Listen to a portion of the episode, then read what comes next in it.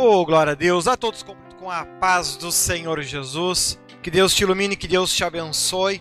Excelente momento para nós estarmos na casa de Deus, estarmos na igreja, estudando mais um episódio da série Emoções, que está indo rumo ao final, né? Graças a Deus por isso.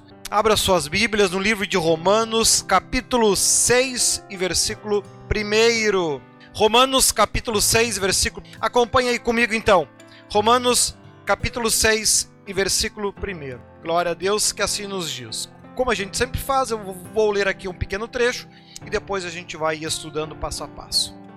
Que diremos, pois? Permaneceremos no pecado para que a graça abunde? De modo nenhum. Nós que estamos mortos para o pecado, como viveremos ainda nele? Ou não sabeis que todos quantos fomos batizados em Jesus Cristo, fomos batizados na sua morte?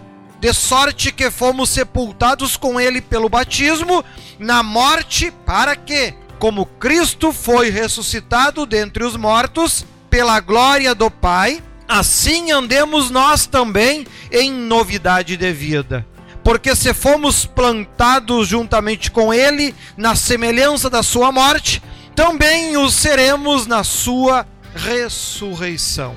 Amém? Graças ao bom Deus. Depois você pode botar aí na nova versão internacional aí para os irmãos que estão acompanhando. Olha só então. Aqui ele vai começar a partir do capítulo 6. Nos capítulos 6 e capítulo 7, ele vai trabalhar para que nós venhamos nos situar na realidade. Né? Nós vimos que em episódios anteriores que o pecado é natural nas nossas vidas. Natural. Pecar é natural, errar é natural. Isso é normal, essa é a normalidade da carne. Né? Vimos isso em episódios anteriores. Se você não os viu, pode ou ouvir at através daí dos podcasts Bispo Leandro Leão, ou através aí do nosso site, ministériocristosenhor.com.br barra séries, você pode acessar aí a série Emoções.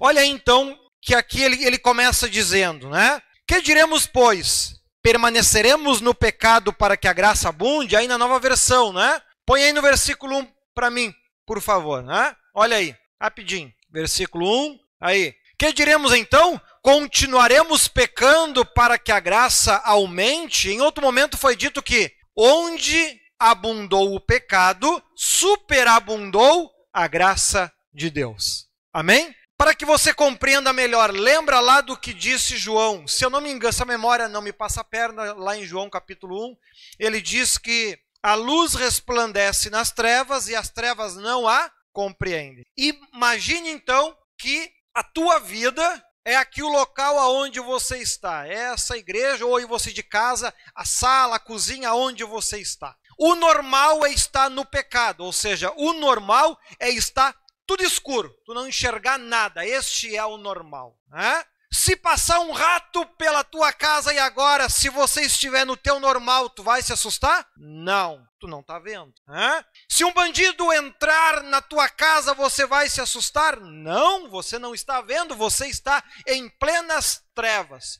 Então a gente pode dizer que quando a gente está em trevas, a gente sofre menos. Por que, que a gente sofre menos? Porque a gente não conhece a realidade, a gente não enxerga o que, que está acontecendo. Né? E, o, e aqui ele começa dizendo: permaneceremos no pecado para que a graça venha a abundar, porque onde abundou o pecado, superabundou a graça de Deus. Por que, que ele diz isso? Ou seja, se eu estiver dentro de uma pecinha, dois por dois, uma vez, eu, isso, isso, me lembra uma vez um, um, homem que diz que foi arrebatado e ele estava contando isso para o pai.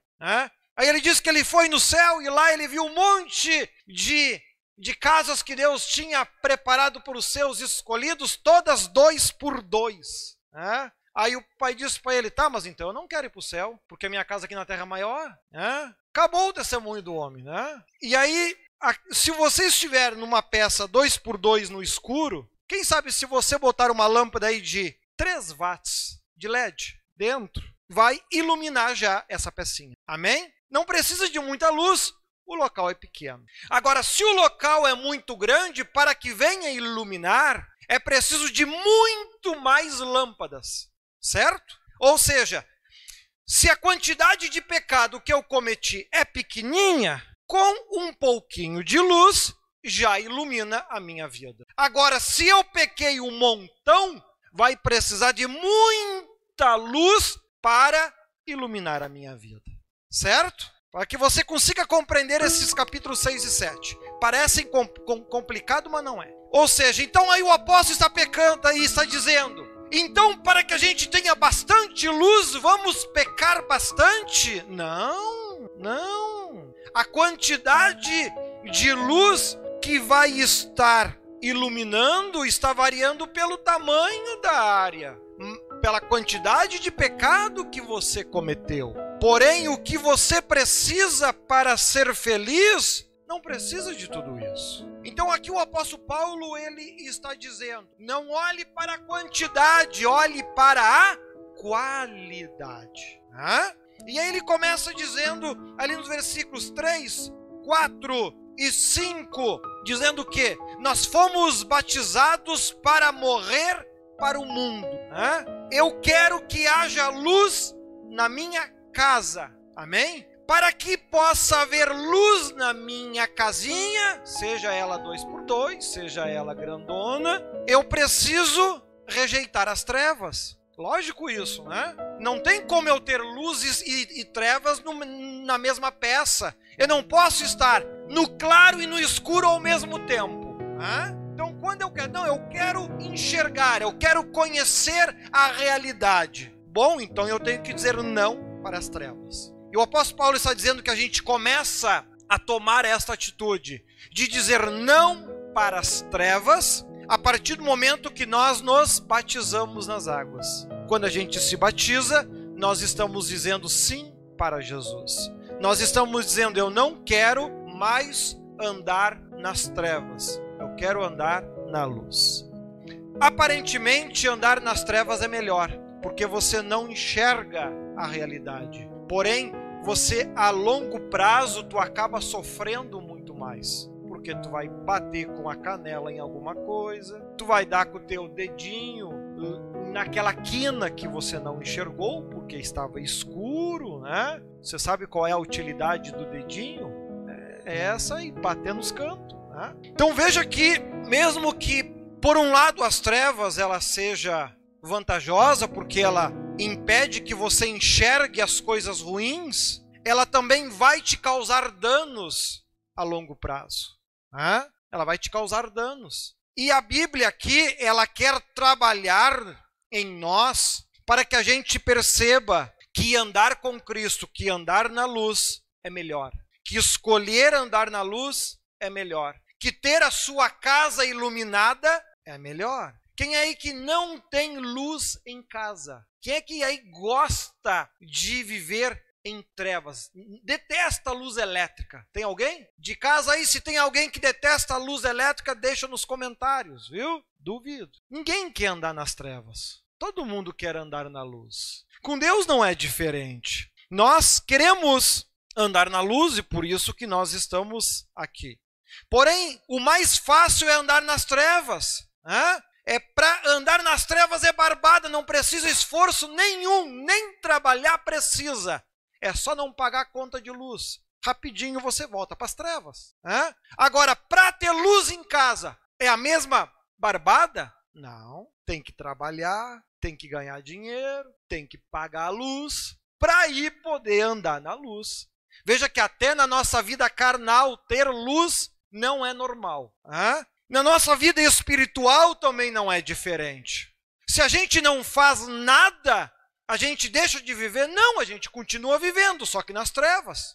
Agora, se a gente quer andar na luz, vai exigir de mim e de você esforço para isso. Como ele mostra então nos versículos 6 ao 8, ele diz: Nós estamos fazendo uma escolha, nós estamos escolhendo ter união com Cristo para ter luz. E é uma, uma questão de consciência que pouco a pouco eu e você vamos ir aprendendo ao longo do texto, que nós temos que fazer essa escolha na nossa vida. Para andar na luz, Isso vai exigir que, primeiro, eu rejeite as trevas. Eu tenho que querer, eu não quero andar nas trevas. Né? Talvez na sua vida carnal você já tenha consciência disso. Né? Você já tenha isso. É faltar luz, você já corre para o telefone e liga para a companhia. Estou sem luz, nem espera muito tempo. O problema é na nossa vida espiritual, porque nós nos acostumamos a viver nas trevas. Nos acostumamos a viver nas trevas. E quando nós, em algum momento da vida, voltamos a estar nas trevas, a gente tem a tendência de não sentir falta da luz. Quem sabe por falta de hábito de, de estar na luz, ou anda muito pouco na luz, está muito acostumado ainda com o pecado, né? passou 30, 40, 50 anos vivendo nas trevas, até se acostumar a viver na luz vai levar tempo. Né? E ali ele diz: nós temos que enxergar o pecado como algo que eu tenho que abolir da minha vida. Ele tem que deixar de ser natural para mim, natural para você. Todos pecamos, todos erramos, todos falhamos. Todos nós, sem exceção, em algum momento da vida, nós andamos no escuro, nós vivemos nas trevas. Todos nós. Todos nós temos experiência de trevas, por vezes não temos experiência de luz.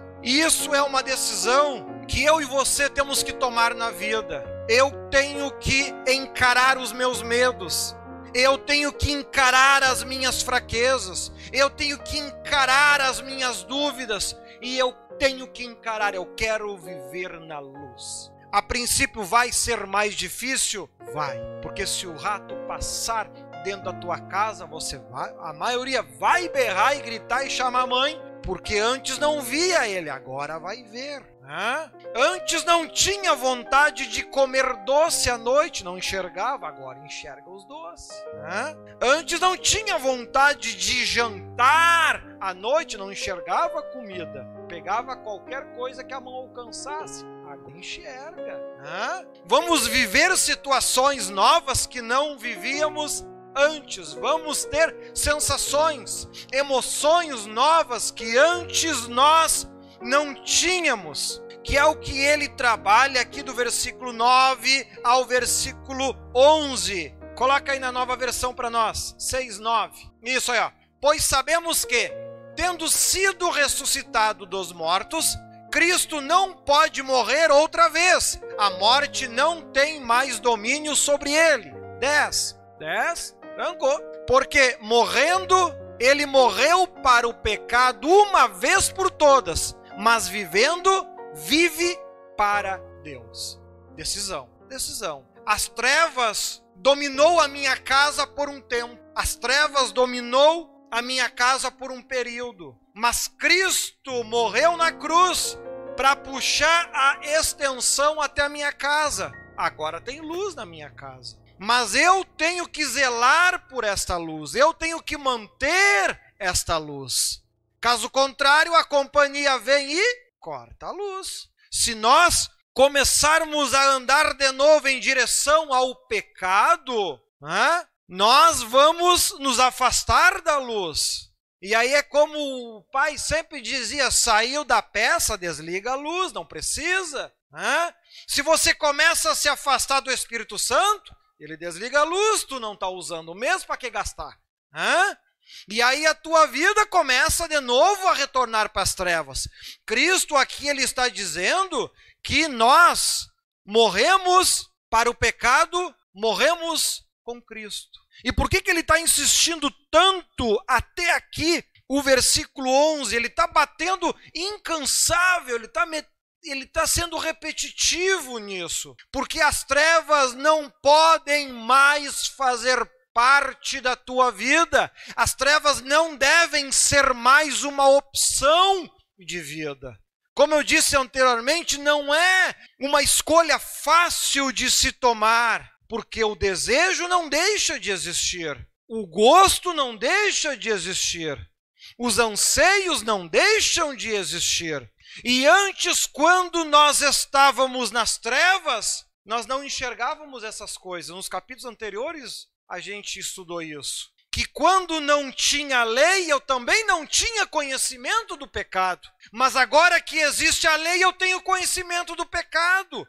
Agora que eu sei que adulterar é pecado, parece que agora ficou melhor do que antes. Agora que eu sei que a gula é pecado, parece que eu tenho mais prazer de comer agora do que eu tinha antes. Alguns até brincam que crente não bebe, mas come que é uma draga. Hã? E por que, que antes não comia tanto e agora come? Porque agora ele está enxergando. E por isso que ele está batendo aqui tanto insistentemente, que nós temos que conseguir perceber isso. Ao estarmos na luz, nós enxergamos mais o que está à nossa volta, o que antes não acontecia. Agora você enxerga o pecado, antes você não tinha noção. Agora você percebe o que é certo e o que é errado.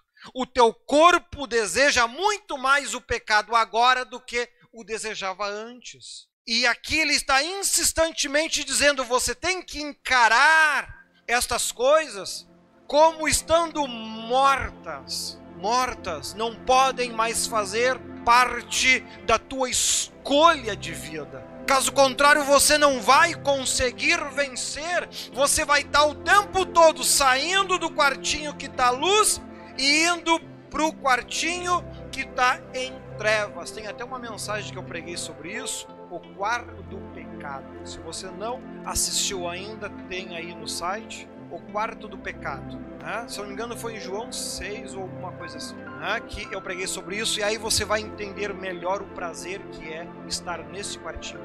Olha só então, e ele continua dizendo: olha lá, do 12 ao 14. Coloque para nós: 12, olha lá. Ó. Portanto, não permitam que o pecado continue dominando o corpo mortal de vocês, fazendo que obedeçam aos seus desejos. Olha aquilo que eu estou falando. Quando tu vem para a luz, tu passa a enxergar o pecado. E aí ele passa a ser mais prazeroso quando tu enxerga do que quando tu não vê. O que os olhos não vê, o coração, problema da luz que ela faz a gente ver. É? Aí parece que é mais gostoso. Antes podia, a casa tá lotada de doce. Tu não comia essas coisas de noite, tu não enxergava. Agora que tu enxerga, para quem gosta, dá vontade de comer de manhã à noite. Mas aí a Bíblia diz: não faz. Hã? 12. A gente já leu 12? 12, 13 agora então, né? Não ofereçam os membros do corpo de vocês ao pecado como instrumento de justiça Antes ofereçam-se a Deus como quem voltou da morte para a vida. Não ofereçam. Opa, já foi esse aí? 14? Isso. Pois o pecado não os dominará, porque vocês não estão debaixo da lei, mas debaixo da graça. Então veja então o que ele está dizendo. E ele vai começar a entrar um pouquinho mais a fundo nesta área que eu estou falando. Mas aqui ele está dizendo então que agora que você enxerga, a mãozinha deseja. Os olhinhos sem vergonha, né? tem que botar ordem na creche. Né? Quando tu não estava na luz, a creche estava toda dormindo. Final de semana, agora domingo, eu falei bastante sobre isso, até comentei por cima num vídeo que eu publiquei ontem aí nas redes sociais, se você não viu, para você entender um pouquinho que eu quero dizer com essa história de creche. Antes, quando estava tudo nas trevas, todo mundo dormindo, tudo quieto. Hã? Aí vem Jesus e ilumina tudo. Ha! Amanheceu. Hã? A creche se animou. Hã? Agora estão dando risada, se pendurando nos lustres. Ih, tá viva. Hã? Querem farrear que é uns loucos agora, né? 142 pirralho aqui dentro aprontando todas. Cheio de energia para gastar. Aí você pensa, poxa, a impressão que eu tenho que quando eu não era crente era mais fácil do que agora. Sim, porque antes tu estava nas trevas. Agora está na luz, acordou a casa toda. Né? Tá tudo querendo botar para quebrar. E aí você lembrando lá, põe a ordem na tua casa, senão morrerás e não viverás. Né? As crianças vão, vão se matar tudo, inclusive você. Eu preciso agora que eu estou enxergando botar ordem, botar limite nessa bagunça. Então perceba que essa primeira parte aqui, ela esclarece o seguinte: que primeiro, a diferença entre as trevas e a luz. Quando estamos nas trevas, nós não temos noção do pecado. Por que, que não temos noção? Porque não o estamos enxergando. E se nós não o enxergamos, não o desejamos tanto quanto quando estamos enxergando. Quando viemos para Cristo, nos batizamos nas águas, né? somos batizados com o Espírito Santo, passamos a estudar a Bíblia, a gente passa a enxergar as coisas de uma maneira diferente. Agora a gente passa a enxergar como elas de fato são. Resultado? A gente passa a desejar elas muito mais do que desejava antes. Porque antes a gente não as via, agora a gente enxerga e quando a gente enxerga, essa criançada que está aqui dentro deseja. Né? Salgadinho faz mal para a saúde. Pergunta com criança que não gosta. Né? Assim é o corpo. Pensa num monte de bobagem aí que faz mal à saúde. Coca-Cola, só Jesus na causa. Pergunta para a maioria das pessoas se elas gostam. A maioria diz sim. Mas mata! Mas é só um pouquinho. Nós vimos ali que os vossos membros não sirvam ao pecado. Mas, bispo, é só um pouquinho, né? Ah, eu sei que é, que é errado porque está matando meu corpo, né? Mas eu não estou pecando por inteiro. É só a mão que pegou o copo e a boca que tomou que estão fazendo bobagem. Os outros 60% do corpo tá não são ainda. Mas amado, a Bíblia está dizendo que os vossos membros não sirvam ao pecado, mas sirvam integralmente a Deus. Mas é difícil, mas quem é que diz que é fácil? Ele está o livro todo falando que é difícil. Mas é uma decisão, por isso que ele diz: você tem que encarar o pecado como se você estivesse morto para ele. Né? Tipo assim, um velho de 255 anos que vê uma moça passar na rua, ele nem olha mais. Olhar para quê? Hã? Já morreu, não faz mais nada. Hã? Tipo, tava lá Abraão quando os anjos vieram dizer: Abraão, tu e a tua mulher vão ter mais um filho. Ele se olhou, olhou para ela, mas creu. Hã? e o milagre aconteceu. Que jeito? Eu não sei. Eu sei que eu sei que o Piá veio. Hã? Então assim o apóstolo Paulo ele está dizendo que nós temos que encarar e nós temos que ter consciência dessas coisas. Então que fique bem guardado aí na tua mente esses detalhes. Que primeiro, quanto mais na luz você estiver, mais desejar o pecado você vai. Você está lutando contra a tua carne, né? Tem crente que se martiriza por causa disso. Bispo, eu sei que é errado, mas eu tenho muita vontade de fazer. Amém. Isso mostra que tu está indo para a luz. Hã? Ireis, mas não? Ah, então tu entendeu. Hã? Vai ter vontade de fazer lá o que é errado? Vai. Tu está na carne. Agora você não deve fazer, porque não, eu morri para isso. Decisão, certo? Agora na segunda parte aqui, ó. Versículo 15. Por quê? Pecaremos porque não estamos debaixo da lei, mas debaixo da graça? De modo nenhum. Olha lá na nova versão. E daí? Havemos de pecar? Opa! E então? Vamos pecar porque não estamos debaixo da lei, mas debaixo da graça? De maneira. Ou seja, ele está dizendo, amado, você não voltou para as trevas. Você só mudou o relacionamento. Glória a Deus. Glória a Deus. Só aumenta um pouco meu retorno aqui que tá bom. Olha só então. Então ele está dizendo qual é a diferença da lei para a graça. Né? Nós não estamos mais na lei. Então a gente pode pecar à vontade. Não, tu está confundindo as coisas. A mudança, ela foi interna, ela não foi externa. Você quer voltar para as trevas ou continuar na luz? Não, eu quero continuar na luz. Então o que mudou foi o teu relacionamento com Deus, que ele não é mais baseado em coisas visíveis, como sacrifícios, por exemplo, mas é baseado em emoções e sentimentos. Ou seja, não adianta eu só fazer algo. Ah, eu fiz. Tem, tem amor nisso que tu fez? Tem prazer por Deus nisso que tu fez? Não tem? Então não vale nada. Está contaminado. Se eu não me engano, eu falei sobre isso em alguns cultos atrás. Então veja que nós temos que ter essa noção. O que é que mudou então? Mudou a forma de se relacionar com Deus. Não, não basta apenas fazer, tem que fazer e fazer por amor. Tudo que você fizer, não faça por força ou por violência, faça por amor. Lá no passado, se chegasse no sábado, você não levasse as ovelhinhas para sacrificar pelos teus pecados, os teus vizinhos, que eram da mesma família, te cagavam a pau, porque você estava querendo trazer desgraça para a família, desgraça para aquela geração, desgraça para aquela aldeia, para aquela tribo, ou o nome que você queira dar. Agora não, opa! Agora a mudança é individual, a salvação é individual. Antes o trabalho era feito de forma coletiva. Todo mundo chegou no sábado, todo mundo com a sua ovelhinha debaixo do braço e todo mundo para Jerusalém fazer o seu sacrifício. As, as mulheres tinham a sua desculpa, os homens não. Todo mundo lá. E se eu não for, o pau come, tu vai ou no pau ou no amor. Todo mundo ia no amor. Né?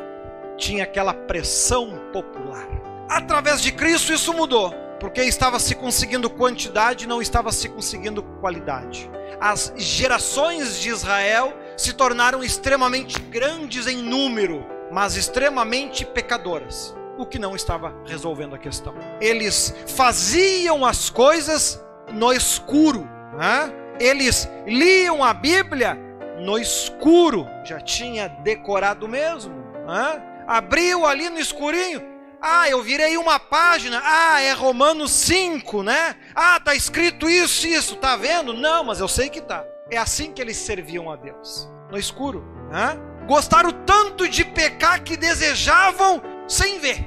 Né? É pela prática mesmo né, tinham tanta prática de pecar que pecavam pela prática, não precisava nem enxergar mais. Né? As mulheres estavam lá com até só os olhos de fora e eles conseguiam desejar, as mulheres ainda assim mesmo. Né? É, mas deseja o que? Não está vendo nada? É pela prática. Né? Cristo vem e muda isso. Não adianta. Estão indo em grupo para o inferno. Não adianta isso. Vamos mudar o negócio. E aí que sai a lei e entra a graça. Agora Cristo olha aí para o teu coração. Hã? Deus não olha para a cor da tua gravata ou a cor da tua roupa. Hã? Ele está olhando para a, a, cor aí do teu coração. Hã? Se você é um daqueles, ah, porque eu não peco. É, você é fariseu. Está indo rumo ao inferno.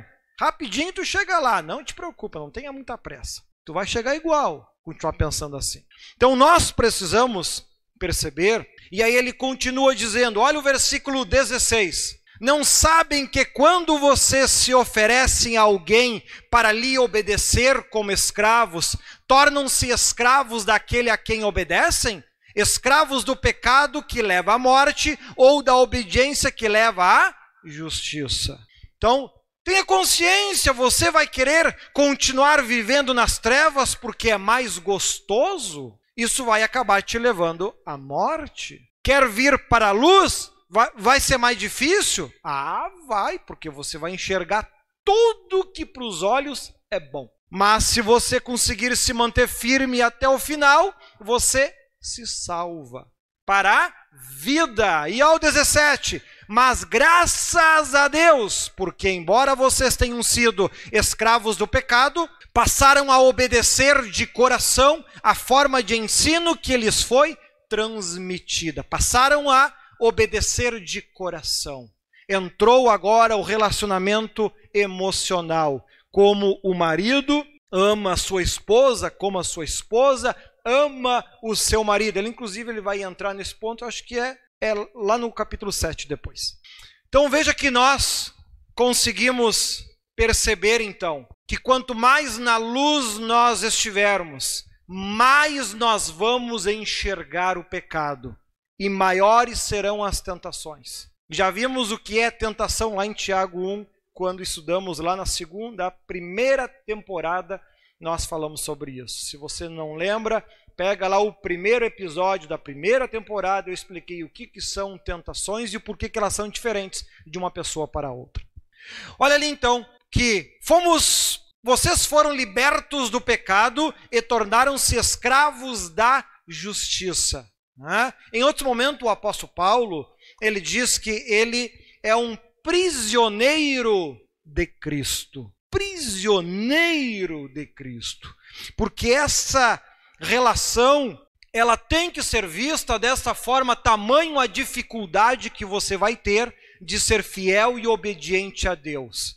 E olha o que ele fala no próximo versículo 19. Falo isso em termos humanos, por causa das suas limitações humanas. Assim como vocês ofereceram os membros do seu corpo em escravidão à impureza e à maldade que leva à maldade, Próximo. Ofereçam-nos agora em escravidão a justiça que leva à santidade. O que, que ele está dizendo? Da mesma forma que tu te esforçava para enxergar no escuro e conseguia viver, tu vai ter que te esforçar agora para viver na luz. E viver na luz é mais difícil. Porque antes o que os olhos não vê, o coração não sente. Agora os olhos enxergam tudo. E bem até demais às vezes. E aí nós temos que lutar contra isso. Nós temos que conseguir botar limite nesta creche que foi despertada, que foi acordada.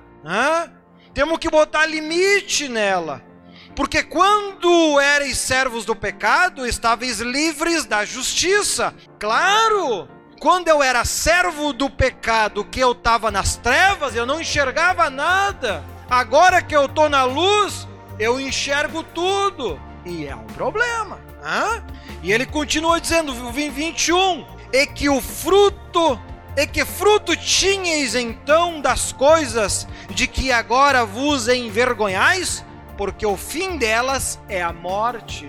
Tu não estava mais feliz vivendo nas trevas, mesmo que aparentasse, porque tu estava caminhando para a morte da tua alma, o tormento eterno. Por que, que a Bíblia diz que o caminho largo é que leva à condenação? Porque viver na escuridão é melhor, é mais fácil.